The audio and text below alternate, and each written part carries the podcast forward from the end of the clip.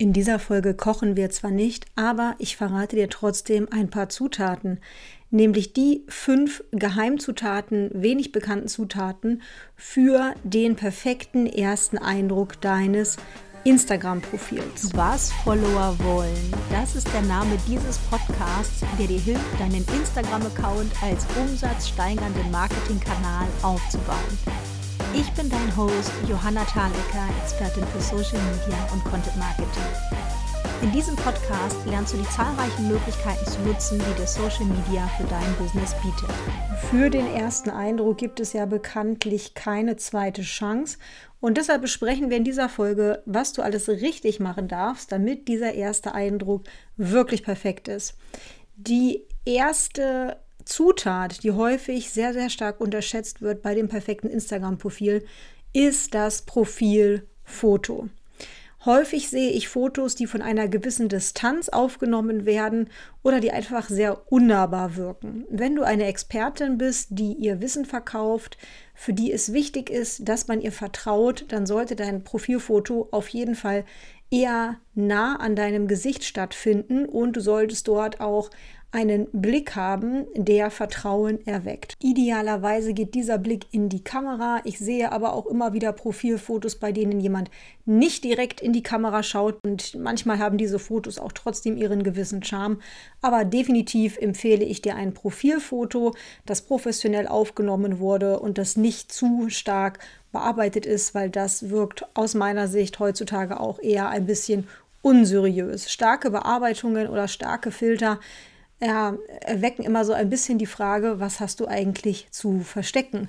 Eine Falte, einen Pickel, falls ja, warum ist dir das unangenehm? Also sei einfach du selbst, nimm einfach ein schönes, vertrauenserweckendes Profilfoto für deinen Instagram-Account. Die zweite Geheimzutat ist dein Benutzername. Dein Benutzername und dein Profilfoto haben etwas gemeinsam und zwar sind es die Dinge, die man eigentlich am häufigsten sieht. Wenn du zum Beispiel eine neue Story postest, dann wird immer dein Profilfoto angezeigt, eben mit einem runden Kreis darum, der symbolisiert, dass du eine neue Story hochgeladen hast und darunter steht dein Benutzername. Wenn du irgendwo kommentierst, wird dort dein Benutzername angezeigt. Wenn deine Follower mit dir Nachrichten schreiben, sehen sie auch dein Profilfoto und deinen Benutzernamen in ihre Nachrichten. Also diese zwei Felder sind wirklich sehr, sehr präsent nach außen hin und deshalb ist es einfach clever, sich hier mal genau Gedanken zu machen. Ich würde dir empfehlen, deinen Namen entweder für Personal Branding Zwecke zu nutzen. Das habe ich zum Beispiel gemacht mit dem Namen Frau Thalecker. Oder mit deinem Namen sofort einen Hinweis darauf zu geben, was du eigentlich anbietest, also in welcher Branche du tätig bist. Das hat dann den Vorteil, wenn du zum Beispiel irgendwo kommentierst, Menschen äh, sofort erkennen können, was du eigentlich ja äh, auf deinem Account da so veranstaltest. Profilfoto und Benutzernamen, wer das sich hier strategisch überlegt, ist schon mal im Vorteil. Außerdem können die Wörter, die du in deinem Benutzernamen verwendest, auch über Instagram SEO gefunden werden. Genau wie dein Profilname übrigens.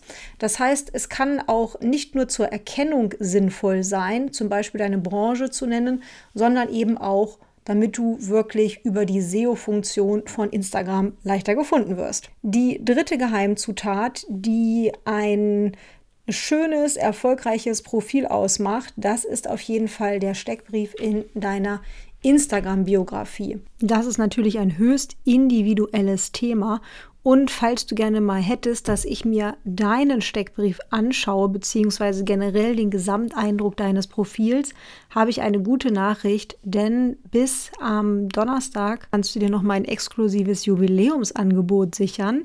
Ich habe ja neulich drei Jahre Frau Thalecker zelebriert. Wenn du meine Newsletter abonniert hast, dann weißt du das auch schon. Und hier auch die Erinnerung, falls du meine Newsletter noch nicht abonniert hast, solltest du das auf jeden Fall nachholen.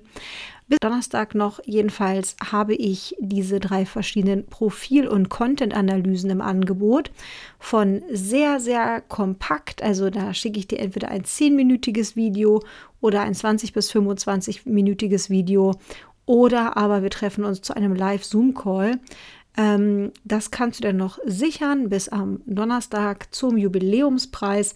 Ich verlinke dir die Links zu diesen Angeboten gerne auch nochmal in der Beschreibung zu dieser Podcast-Folge. Jetzt aber zurück zum Steckbrief. Du hast hier 150 Zeichen Platz und ich würde dir empfehlen, diese auf maximal vier Zeilen zu verteilen, also auf gar keinen Fall mehr als vier Zeilen verwenden, weil das dann nicht mehr angezeigt wird. Wenn man drauf geht auf dein Profil, dann muss man extra auf mehr Anzeigen klicken und das machen viele nicht.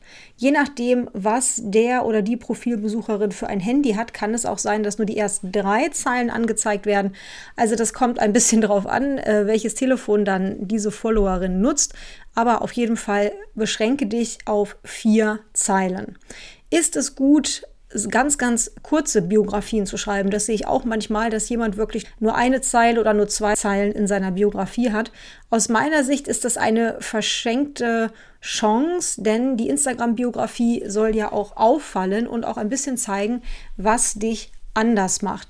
Daher würde ich hier nicht nur 0815-mäßig dein Angebot reinschreiben, also was du machst und für wen du das machst, sondern vielleicht auch, was dich von anderen unterscheidet.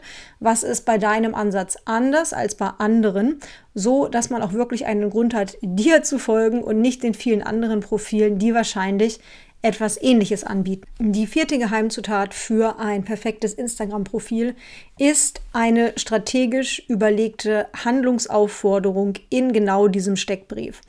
Die letzte Zeile, also die vierte Zeile deines Textes, würde ich immer empfehlen, als einen Call to Action zu verwenden, also dass du deine Profilbesucherinnen oder deine Followerinnen wirklich dahin schickst, wo du sie haben möchtest.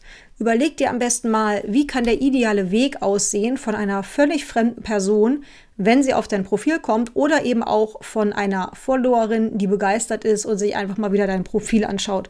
Wo möchtest du sie hinschicken? Falls du sie auf, sein, auf deine Webseite schicken möchtest, wo genau auf deine Webseite soll sie denn etwas sehen und warum, was findet sie dort, kann sie dort sofort etwas buchen. Ganz häufig sehe ich, dass einfach zum Beispiel die Webseite verlinkt wird, die Startseite, das kann eine Option sein, aber was genau soll die, soll die Person dort machen? Das heißt, am besten nicht nur einfach die irgendwas, irgendwelche Links reinposten, sondern wirklich eine konkrete Handlungsaufforderung. Schreib dich auf die Warteliste zu diesem Programm, äh, komm in meine Newsletter, äh, hör dir meinen Podcast an, buch mal ein neues Angebot, mach dir einen Kennenlern-Call aus, was auch immer. Sei auf jeden Fall spezifisch in dem Prozess, den du möchtest, den deine FollowerInnen befolgen. Und das hat auch schon wieder sehr viel mit dem fünften Punkt zu tun. Die fünfte Zutat, die ich dir empfehle für ein perfektes Instagram-Profil, ist die strategische Anordnung von Links. Du kannst ja mittlerweile bis zu fünf Links in deiner Instagram-Biografie verlinken. Das gibt es noch gar nicht so lange. Finde ich eine sehr, sehr coole Option von der Plattform. Aber jetzt hier ganz wichtig, du musst natürlich nicht alle diese fünf Links verwenden, wenn das in deinem Fall nicht zielführend ist.